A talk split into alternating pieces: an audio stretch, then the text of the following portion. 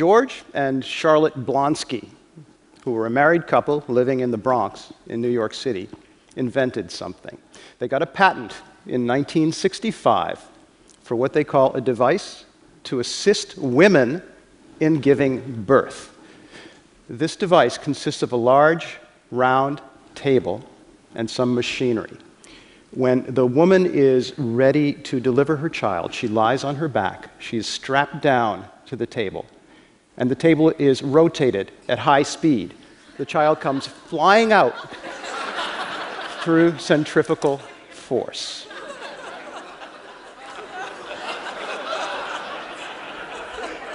If you look at their patent carefully, especially if you have any engineering background or talent, you may decide that you see one or two points where the design is not perfectly adequate.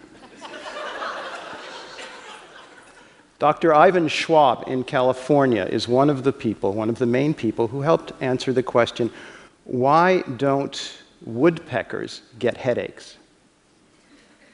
And it turns out the answer to that is because their brains are packaged inside their skulls in a way different from the way our brains, we being human beings, true, have our brains packaged.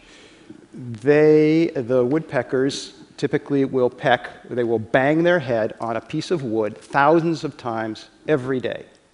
Every day. And as far as anyone knows, that doesn't bother them in the slightest. How does this happen? Their brain does not slosh around like ours does. Their brain is packed in very tightly, at least for blows coming right from the front. Not too many people paid attention to this research until the last few years, when, in this country especially, people are becoming curious about what happens to the brains of football players who bang their heads repeatedly. And the woodpecker maybe relates to that. There was a paper published in the medical journal The Lancet in England a few years ago called A Man Who Pricked His Finger and Smelled Putrid for Five Years. Dr. Caroline Mills and her team received this patient and didn't really know what to do about it. The man had cut his finger, he worked processing chickens, and then he started to smell really, really bad. So bad that when he got in a room with the doctors and the nurses, they couldn't stand being in the room with him. It was intolerable. They tried every drug, every other treatment they could think of. After a year, he still smelled putrid. After two years, still smelled putrid. Three years, four years, it still smelled putrid. After five years, it went away on its own. It's a mystery. In New Zealand, Dr. Lianne Parkin and her team tested an old tradition in her city. They live in a city that has huge hills, San Francisco grade hills. And in the winter there, it gets very cold and very icy. There are lots of injuries. The tradition that they tested, they tested by asking people who were on their way to work in the morning to stop and try something out. Try one of two conditions.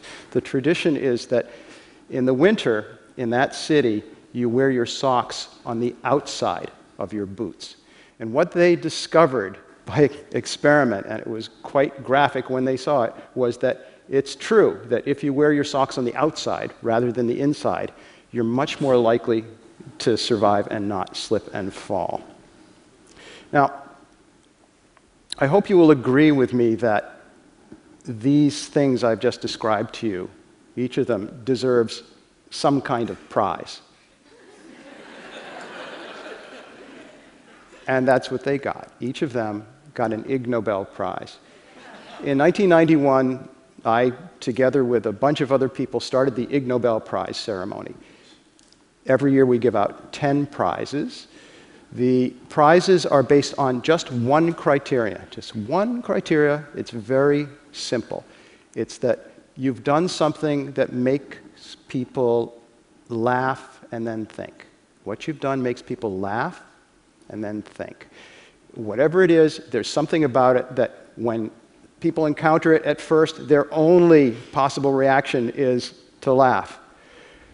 And then a week later, it's still rattling around in their heads, and all they want to do is tell their friends about it. That's the quality we look for. Every year, we get in the neighborhood of 9,000 new nominations for the Ig Nobel Prize. Of those, consistently between 10% and 20% of those nominations are people who nominate themselves. those self nominees almost never win.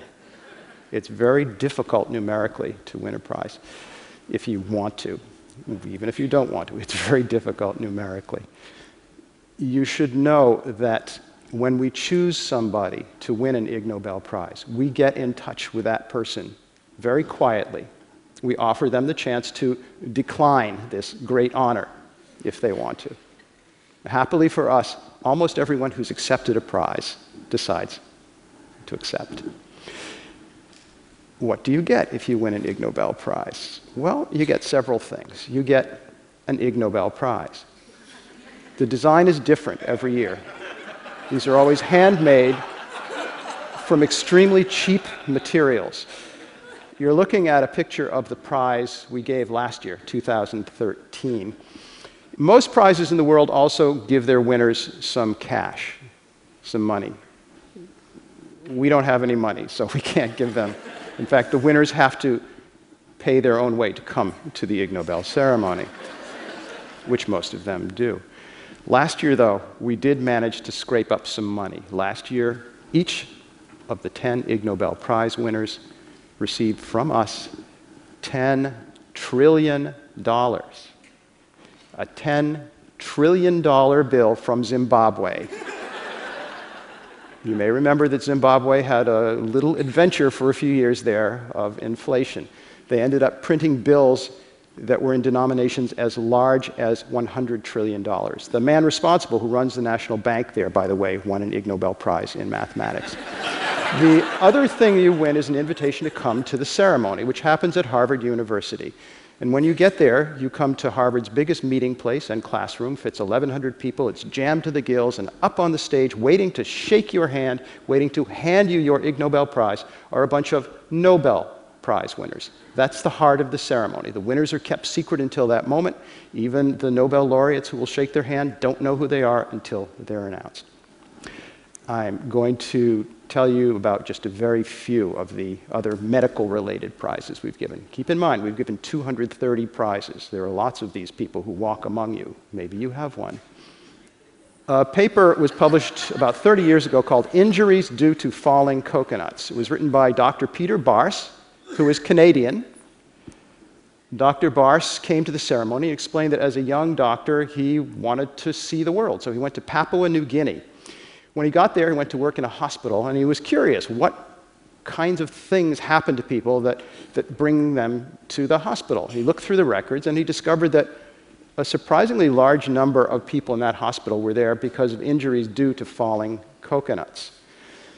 One typical thing that happens is people will come from the highlands where there are not many coconut trees down to visit their relatives on the coast where there are lots. And they'll think that a coconut tree is a fine place to stand and maybe lie down. Coconut tree that is 90 feet tall and has coconuts that weigh two pounds that can drop off at any time. A team of doctors in Europe published a series of papers about colonoscopies. You're all familiar with colonoscopies one way or another, or in some cases, one way and another. They, in these papers, explain to their fellow doctors who perform colonoscopies how to minimize the chance that when you perform a colonoscopy, your patient will explode.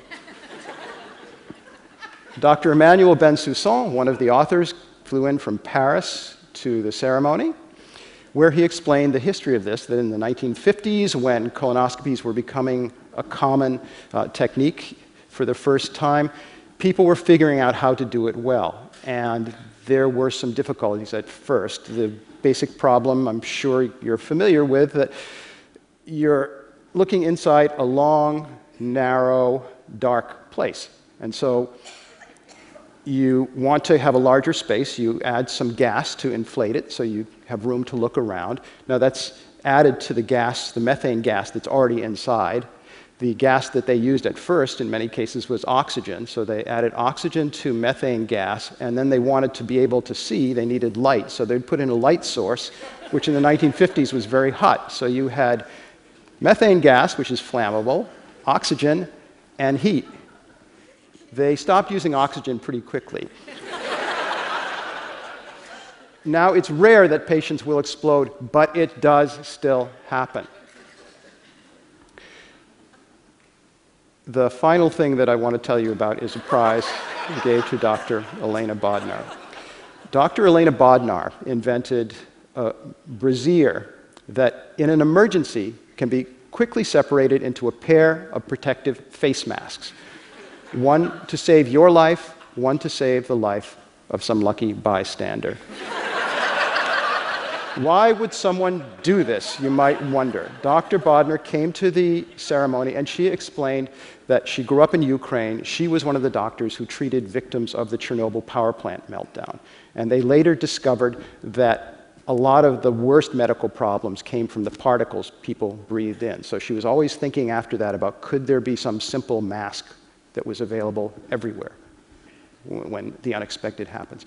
Years later, she moved to America. She had a baby. One day she looked, and on the floor, her infant son had picked up her bra and had her bra on his face, and that's where the idea came from. She came to the Ig Nobel ceremony with the first prototype of the bra, and she demonstrated.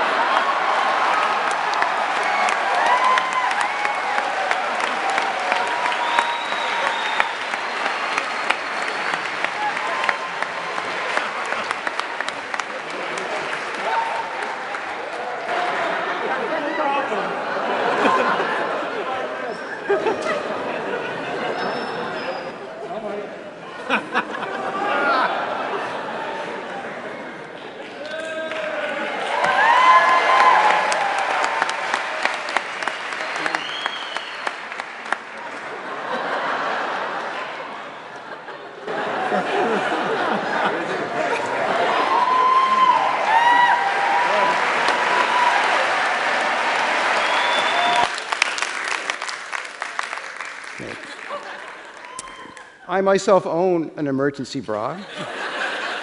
it's my favorite bra, but I would be happy to share it with any of you should the need arise. Thank you.